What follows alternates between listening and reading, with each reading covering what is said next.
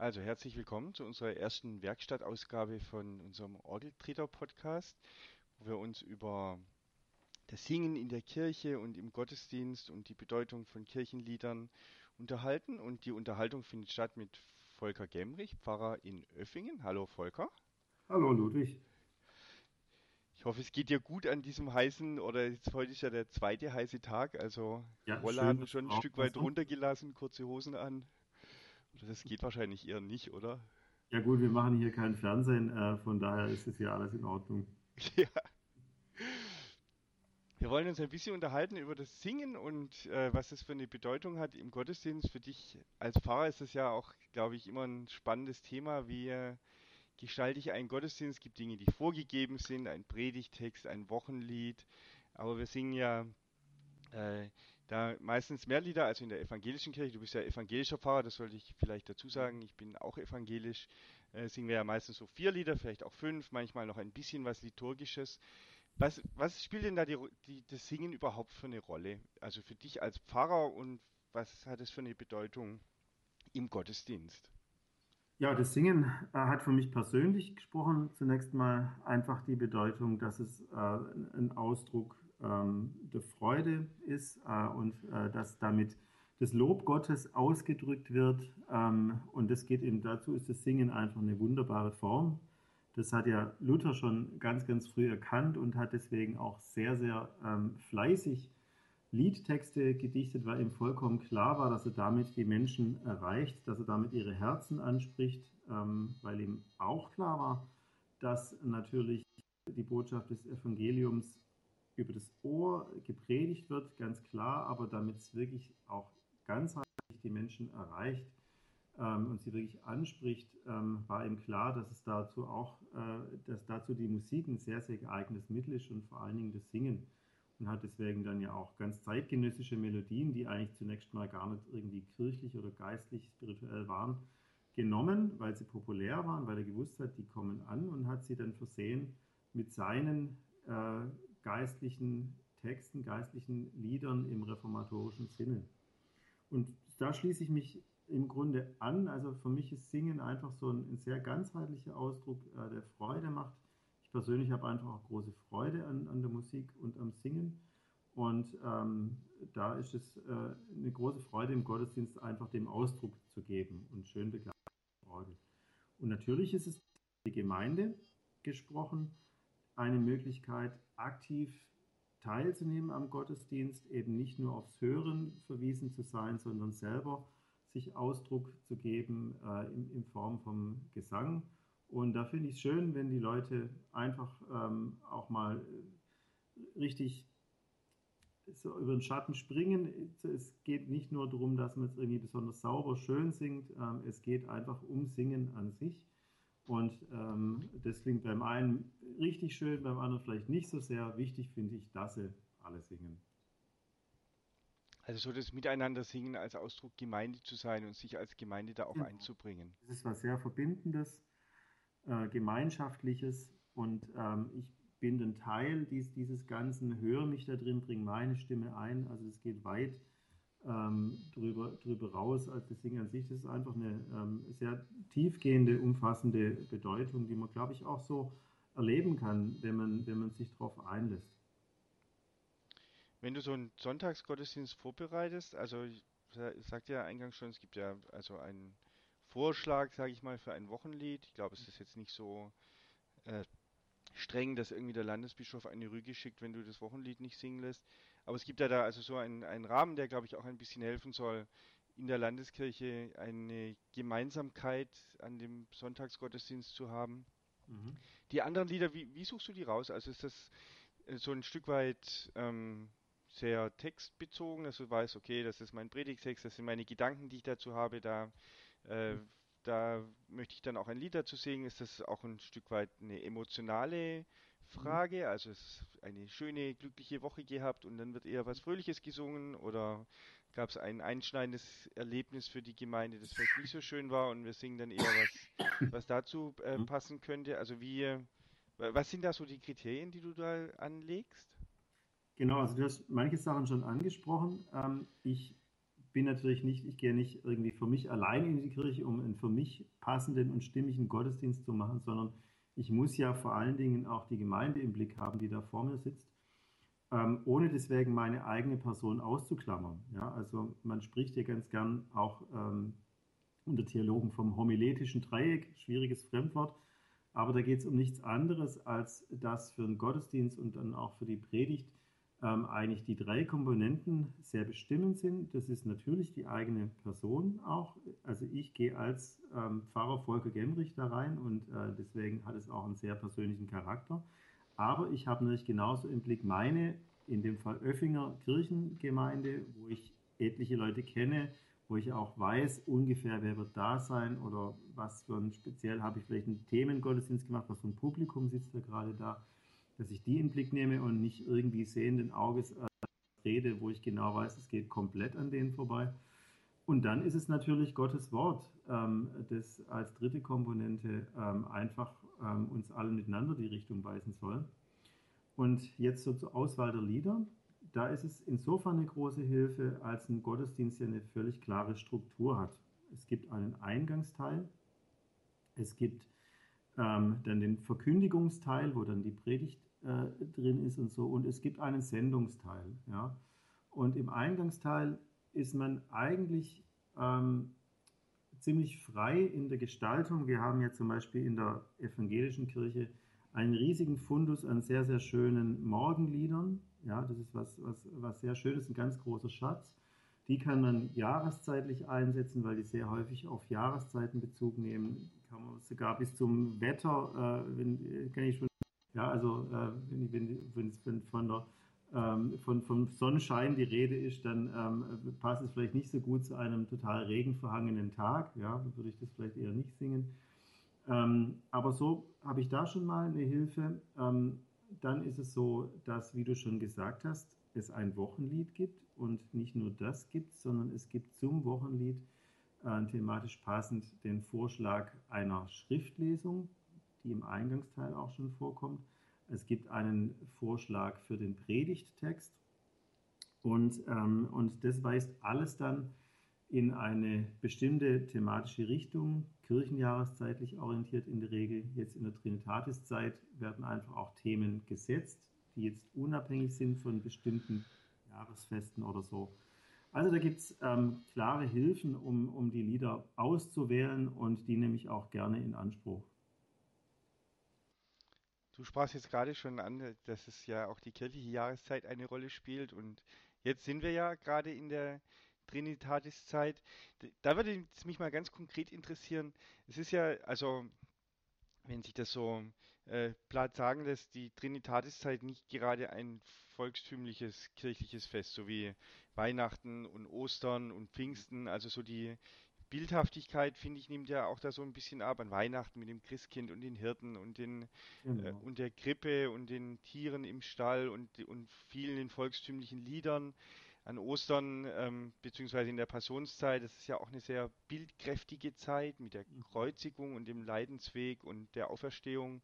Ähm, Pfingsten wird dann schon, schon ein bisschen schwierig, also dann sieht man so das Feuer auf den Köpfen und die vielen Sprachen, in denen die Leute miteinander sprechen. Und Trinitatis, da gibt es dann irgendwie gar nichts mehr. Also im Gesangbuch haben wir vier Lieder, drei im mhm. Stammteil, im Würden, in unserem württembergischen Teil gibt es dann noch gerade eins.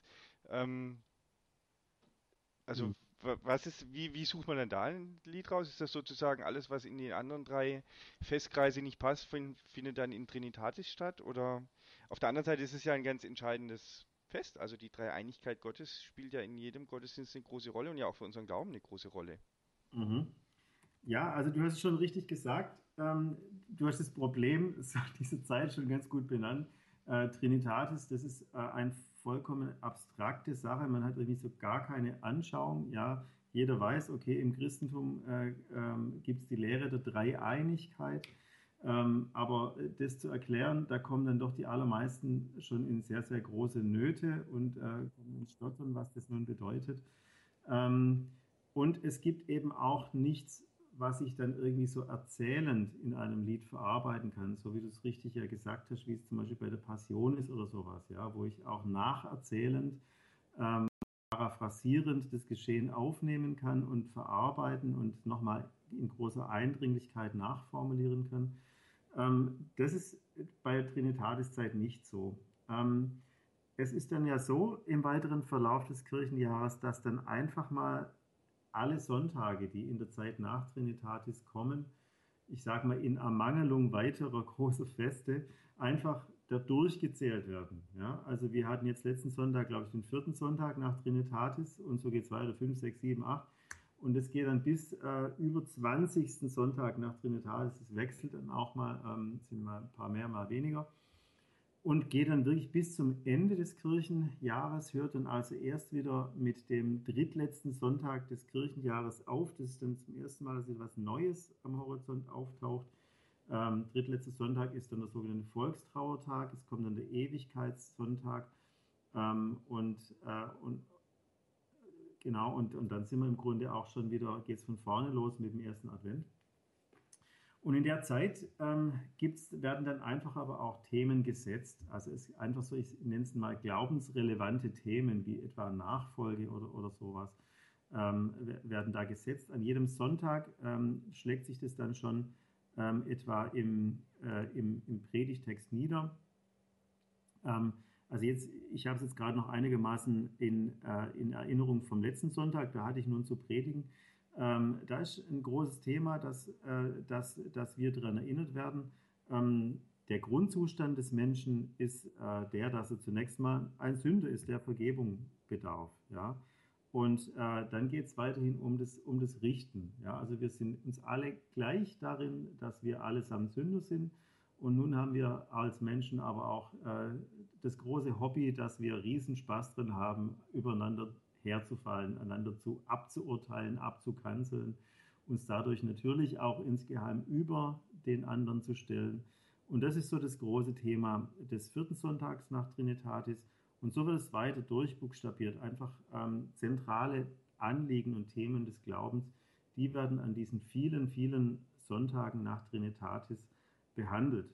Und das finde ich eigentlich sehr schön, ähm, weil dadurch unabhängig von den klar gesetzten Themen, die sich am Leben Jesu Orientierung, Geburt, äh, Leiden, Auferstehung, unabhängig davon werden jetzt einfach Themen, die für den Glauben relevant sind und für unser Glaubensleben wichtig sind, ähm, in dieser äh, Trinitatis-Zeit behandelt. Das heißt, also für mich verbindet sich mit Trinitatis irgendwie wenig so konkrete mhm. Lieder auch. Also nee, natürlich schon konkrete Lieder, aber ich habe so für Weihnachten gibt es einfach so drei, vier Lieder, die finde ich müssen einfach in der Weihnachtszeit oder in der Adventszeit auch gesungen werden und Ostern, Passion, genauso Pfingsten, Komm Gott Schöpfer, Heiliger Geist, wo wir vielleicht in einer der nächsten Folgen mal drüber sprechen können, ist so ein Lied. Bei Trinitatis finde ich das verbinde ich sehr viel mit, mit so Naturliedern. Also Geh aus mein Herz, auf Seele Gott zu loben, äh, also das liegt natürlich sicher auch daran, dass die Trinitatiszeit eine, äh, wie soll ich sagen, Outdoor-Zeit ist, mit viel Gottesdienst im mhm. Grünen und man ist selber viel im Freien und so.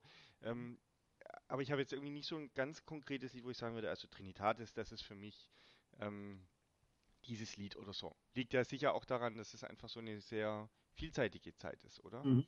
Mir ging das ganz genauso. Also ich muss erstmal nachschlagen. Ähm, es gibt ja, im, das Gesangbuch hat ja auch eine klare Einteilung und du kannst da wirklich aufschlagen.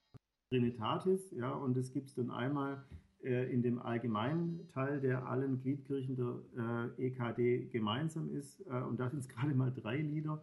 Und äh, dann gibt es noch immer diesen ähm, Regionalteil, für jede Landeskirche einen eigenen. Und wenn man da guckt, dann findet man eben auch noch äh, gerade mal nur noch ähm, nur noch ein weiteres. Also das sind wirklich wenige Lieder und auch da kann man dann schon sehen, dass es offensichtlich auch den äh, Liederdichtern schwer gefallen ist oder dass sie sich irgendwie innerlich wenig berufen dazu gefühlt haben, ähm, speziell für diese Zeit oder diesen, dieses Ereignis äh, Dreieinigkeitsfest ähm, Lieder zu dichten. Es sind einfach ganz wenige da. Also eine sehr theoretische Zeit und eine wenig anschauliche, kann man so zusammenfassen. So ist es, ganz genau.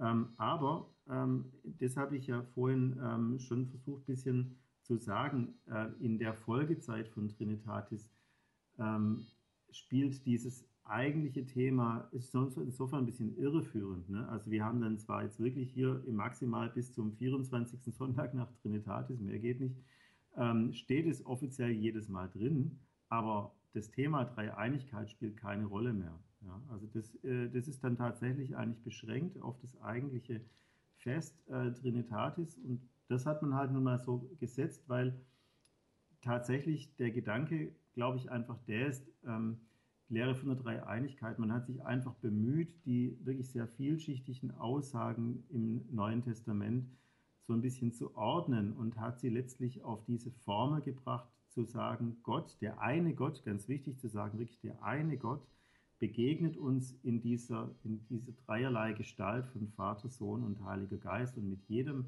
mit jeder dieser verschiedenen Personen, Vater, Sohn und Heiliger Geist, verbindet sich auch verbinden sich auch je eigene Wesenszüge des einen Gottes. Ja, also man merkt schnell, es ist verzwickt, ein bisschen vertragt und Juden und Muslime ähm, denken auch, die Christen haben in der Hinsicht wirklich einen an der Waffel, weil für sie das einfach ein grober Widerspruch ist äh, und sogar ein großer Anstoß. Ja? Also das macht man sich als Christ gar nicht klar, aber für Muslime ist es eine riesige Affront, ähm, dass man äh, von Gott als dem Dreieinigen spricht. Also das ist für die ähm, wirklich äh, nicht nur eine, was, was Kleines, sondern das ist für die wirklich was richtig Schlimmes. Und ich denke auch, dass nicht umsonst gerade deswegen ähm, der Islam eben sogar in seinem wichtigsten Bekenntnis das schon festschreibt. Ähm, Gott ist einer, heißt es ja da, und Mohammed ist sein Prophet. Aber er ist eben nicht Gottes Sohn, sondern er ist ein Prophet, ein Mensch wie du und ich. Und äh, allein da zeigt sich schon im wichtigsten Bekenntnis der Muslime, dass sie sich an dem Punkt ganz klar vom Christentum abgrenzen. Also ähm, Trinitatis ist schon eine heikle Sache und ich finde, es taugt deswegen nicht, dass man es irgendwie auch so überhöht. Äh, ich halte es wirklich für eine Art ähm, Vorstellungshilfe, so möchte ich mal sagen, um einfach dieses unglaublich großartige und vielschichtige Wesen Gottes ähm, zu beschreiben. Und diese Beschreibung ist das, das, was man dann unter lutherischer Orthodoxie versteht? Ja, ähm, gut, äh, die lutherische Orthodoxie, ähm, die hat das ist ja tatsächlich jetzt die Strömung, die eigentlich so in der unmittelbaren Nachfolge Luthers bestimmend war. Ähm, ziemlich lang, so um die 150 Jahre lang war das sehr bestimmend in, in Deutschland, im deutschsprachigen Raum überhaupt. Ähm, und es hat was damit zu tun, dass man dann natürlich ähm, auch in den Liedern versucht hat, ähm, die, die reformatorischen Gedanken von Luther und auch den anderen Reformatoren ähm, zu ordnen, sie verständlich zu machen. Man hat sie systematisiert. Man hat ähm, äh, jetzt diese neue, es war ja wirklich ein, äh, bahnbrechend neu, was, was Luther erarbeitet hatte, ähm, hat es äh, versucht, in Formen zu bringen, in theologische Sätze zu bilden. Ähm, das Bekenntnis, also die Formulierung von Bekenntnissen, hat eine ganz wichtige Rolle gespielt. Die Bekenntnisschriften hat man da sehr hoch gehalten. Es war einfach ein großes Bestreben da, diese Lehre jetzt ähm, unter die Finger zu kriegen, damit arbeiten zu können, sie auch ähm, sich abzugrenzen auch und zu sagen, was ist nun Reformat, was ist jetzt evangelisch, was, was ist es nicht, was ist, äh, ist römisch-katholisch und dann gab es ja auch sehr schnell innerhalb ähm, des Protestantismus verschiedene Richtungen, die sich ausgebildet haben. Das war so ein Konsolidierungs- und Findungsprozess, ähm, den die frühe evangelische Kirche da jetzt durchgemacht hat in dieser Zeit. Spannend, da bin ich ja äh, äh sehr neugierig, wie sich das dann auch so auf Lieder, über die wir dann vielleicht in einer mhm. der nächsten Folgen sprechen, auswirkt. Jetzt vielleicht so zum Schluss nochmal die Frage, jetzt sind wir ein bisschen weggekommen vom Singen. Gibt es denn so ein Lied, das irgendwie zur Zeit oder in diese Trinitatis-Zeit einfach auch sein muss für dich? Ähm, also du merkst schon, ich bin auch ein bisschen leidenschaftslos bei dieser Zeit, weil es irgendwie so ein reines mhm. Kopfding ist, ja. Ähm, also äh, es ist auch keine Sache, die mich jetzt großartig ins Schwärmen bringt, sowas, ja. Ähm, und es gibt auch tatsächlich kein Lied, das für mich, so wie du das von dir vorhin gesagt hast, also es gibt so manche Lieder, ohne die wird es für einen selber nicht Weihnachten, ja. Und das gilt auch für Passion und Ostern. Das ist für mich persönlich mit der Trinitatiszeit echt nicht so, ja. Einfach auch in Ermangelung wirklich schöner, prägnanter Lieder. Ähm, also ich gehe dann eher so vor, dass ich dann halt einigermaßen pflichtbewusst hergehe und mal aufschlage, hey, was gibt's denn? Und ähm, jetzt muss ich gerade nochmal noch mal kurz schauen. Ähm, das ist ja wirklich überschaubar, gell? 138 bis 140, das sind eben diese drei Dürfte, die es da gibt. Und dann am Ende, okay, und dann nehme ich das halt irgendwie einfach mal drauf, eher pflichtgemäß, ja. Ähm, und dann singt man halt ähm, einfach mal, ähm, Gott der Vater stehe uns bei oder äh, gelobet äh, sei der Herr, ja. Und Brunn alles heißt dich ehren wir, die, die singt man dann halt einfach mal. Ne? Die sind dann in der Zeit natürlich auch nicht ganz zufällig einfach Wochenlied. Hm.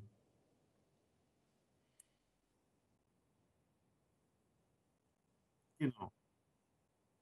Oder Gott, Vater, Herr, wir danken dir, das ist dann auch nur im, Regional, im Regionalteil Württembergs zu finden. Und da können wir drüber sprechen, weil an dem Lied tatsächlich sehr schön deutlich wird, ähm, wie eben dieses Lied aus, das stammt aus dem Jahr 1583, wie das eben, und da sind wir eben gerade in dieser anbrechenden Zeit der lutherischen Orthodoxie, äh, warum das so formuliert ist, wie es eben nun dasteht und ähm, was da auch theologiegeschichtlich dahinter steht, ist schon spannend zu sehen.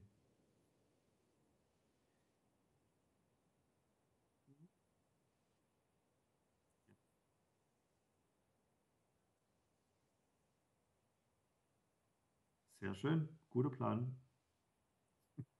Tschüss.